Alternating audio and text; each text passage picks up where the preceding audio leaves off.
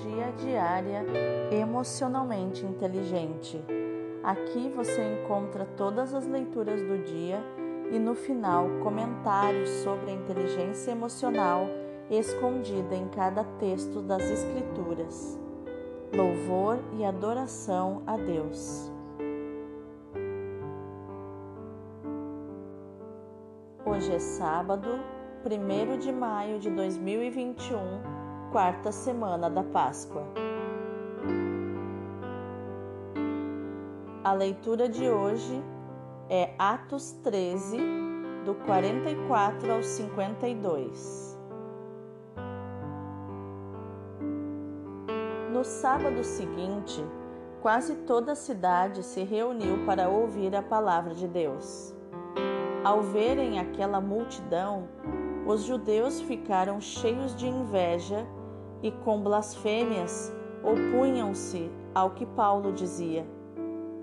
Então, com muita coragem, Paulo e Barnabé declararam: Era preciso anunciar a palavra de Deus primeiro a vós. Mas, como a rejeitais e vos considerais indignos da vida eterna, sabei que nos vamos dirigir aos pagãos porque esta é a ordem que o Senhor nos deu. Eu te coloquei como luz para as nações, para que leves a salvação até os confins da terra. Os pagãos ficaram muito contentes quando ouviram isso e glorificaram a palavra do Senhor. Todos os que eram destinados à vida eterna abraçaram a fé. Desse modo, a palavra do Senhor espalhava-se por toda a região. Mas os judeus instigaram as mulheres ricas e religiosas, assim como os homens influentes da cidade, provocando uma perseguição contra Paulo e Barnabé e expulsando-os do seu território. Então, os apóstolos sacudiram contra eles a poeira dos pés e foram para a cidade de Icônio. Os discípulos, porém, ficaram cheios de alegria e do Espírito Santo. Palavra do Senhor, graças a Deus.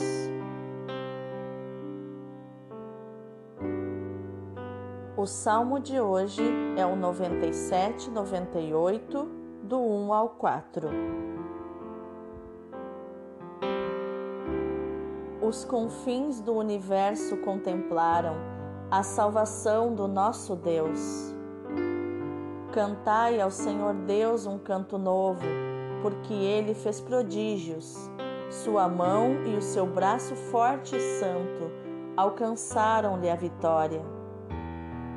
O Senhor fez conhecer a salvação e às nações sua justiça. Recordou o seu amor sempre fiel pela casa de Israel. Os confins do universo contemplaram a salvação do nosso Deus. Aclamai o Senhor Deus, ó terra inteira, alegrai-vos e exultai. Os confins do universo contemplaram a salvação do nosso Deus.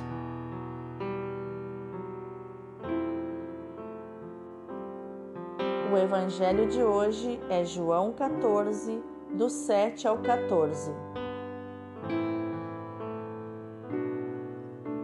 Naquele tempo, disse Jesus a seus discípulos: Se vós me conhecesseis, conheceríeis também o meu Pai. E desde agora o conheceis e o vistes. Disse Filipe: Senhor, Mostra-nos o Pai, isso nos basta.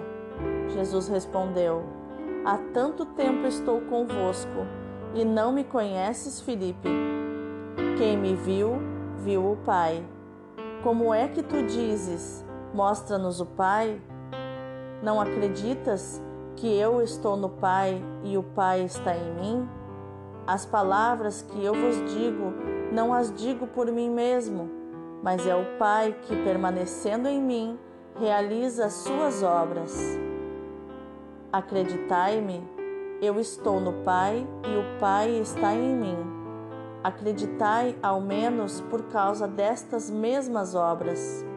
Em verdade, em verdade vos digo: quem acredita em mim fará as obras que eu faço, e fará ainda maiores do que estas, pois eu vou para o Pai, e o que pedirdes em meu nome, eu o realizarei, a fim de que o Pai seja glorificado no Filho.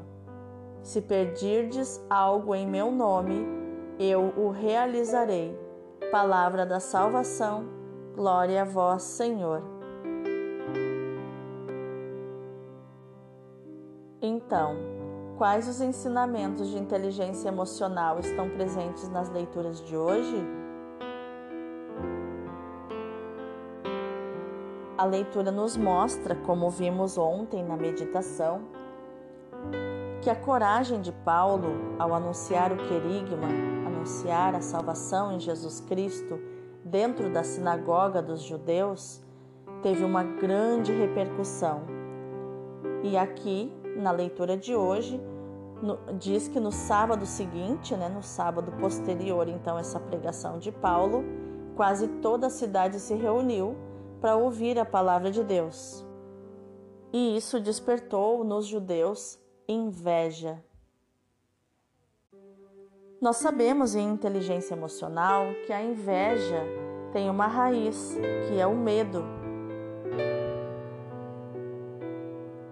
A inveja é um pecado muito sério, é uma doença da alma, uma doença emocional que nos trapaceia, ela nos sabota, porque quando eu sinto inveja, eu estou me comparando àquela outra pessoa, alvo da minha inveja. E o correto seria eu me inspirar no exemplo dela, eu me inspirar nas suas palavras e no seu estilo de vida. O que não acontece aqui por causa do poder que os judeus tinham e eram apegados a esse poder e tinham muito medo de perder esse poder, mesmo que fosse o próprio Deus que estivesse retirando o poder deles. Então, esse medo causava inveja dos apóstolos, porque os apóstolos constituíam uma ameaça para eles. Uma ameaça que poderia revelar a vida de mentiras que eles já vinham vivendo Vemos também aqui uma outra característica da maturidade emocional do adulto interior, que é a coragem. Paulo, com muita coragem, e Barnabé também, os dois com muita coragem declararam que era preciso anunciar a palavra de Deus primeiro aos judeus. Que eles, eles explicaram então que eles estavam fazendo como que uma obrigação, anunciar primeiro ao povo escolhido por Deus. E depois, como eles não aceitaram, eles iam passar para os pagãos, iam anunciar o reino de Deus também aos não-judeus, aqueles que viviam com outras crenças, de um outro jeito, um outro estilo de vida e que também necessitavam da salvação em Jesus Cristo. E eles relembraram que iriam evangelizar os pagãos porque foi um pedido do próprio Senhor Jesus e do próprio Deus no Salmo, que diz: Eu te coloquei como luz para as nações, para que leves a salvação até os confins da terra. Nesse momento, nós vemos a reação também emocional dos pagãos ouvindo as palavras de Paulo, se sentiram muito valorizados e ficaram muito contentes e começaram a glorificar a palavra de Deus. E muitos ali então se sentiram impulsionados a abraçar a fé em Jesus Cristo. E esse tipo de coisa acontece nos nossos dias. Quanto mais uma coisa boa é criticada, mais as pessoas aderem a ela. E isso aconteceu também naquele tempo. Quanto mais os judeus criticavam o anúncio do Evangelho de Jesus Cristo, mais pessoas aderiam ao cristianismo. Então, os inimigos de Jesus faziam o favor de fazer uma propaganda acabavam fazendo na propaganda contra Jesus uma propaganda a favor, porque mais rápido se espalhava a palavra de Deus na região e mais e mais pessoas aderiam à fé. Mas os judeus não tinham limites, a sua inveja e o seu ódio eram ilimitados. E eles foram até os homens e mulheres poderosos daquela região e começaram uma grande perseguição contra Paulo e Barnabé e conseguiram expulsá-los daquele território. Mas como os apóstolos não estavam falando em nome próprio, mas no nome de Jesus, eles estavam ali por um propósito. Quem vive pelo propósito é, não se importa nem de morrer, se for o caso, por ele. É, como, como se diz, quem tem por que morrer, tem por que viver.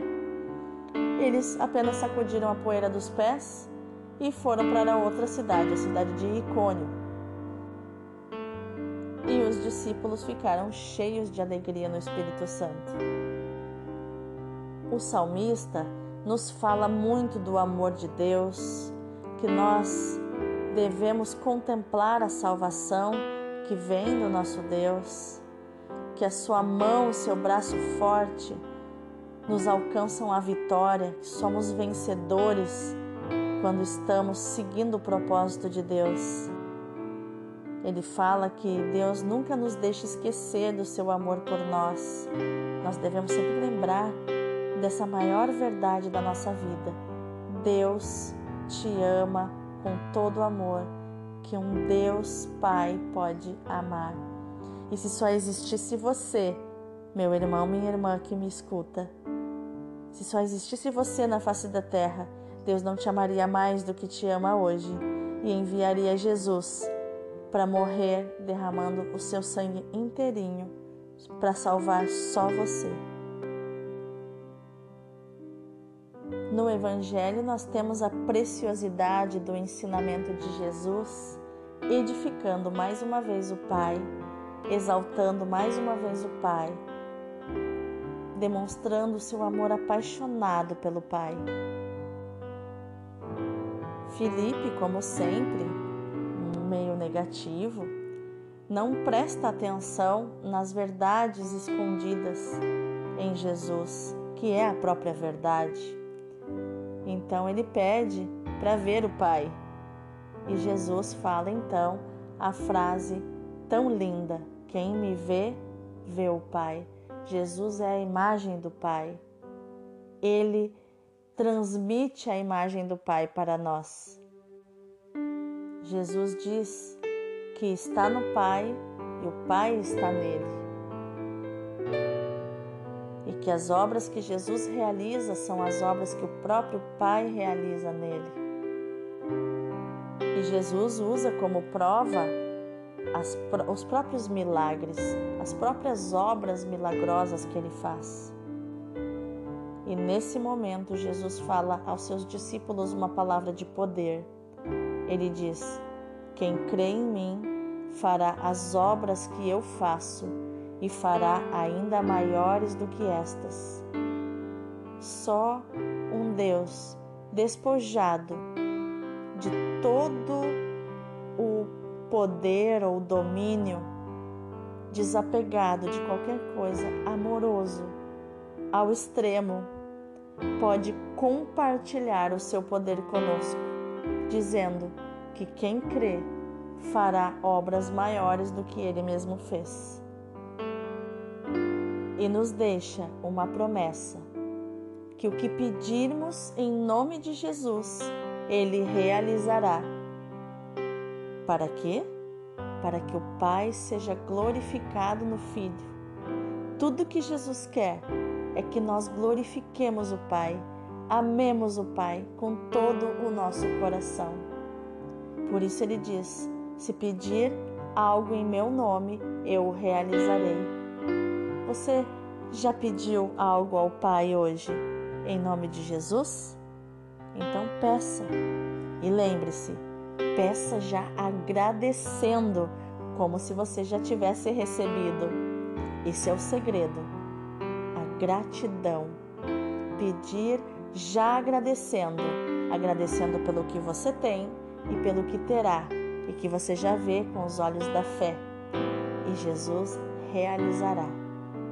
Que teu dia seja maravilhoso na presença de Deus, na presença de Jesus, que ele te mostre o Pai em espírito e verdade e penetre totalmente no teu coração com uma experiência extraordinária. Deus te abençoe e abençoe o teu dia.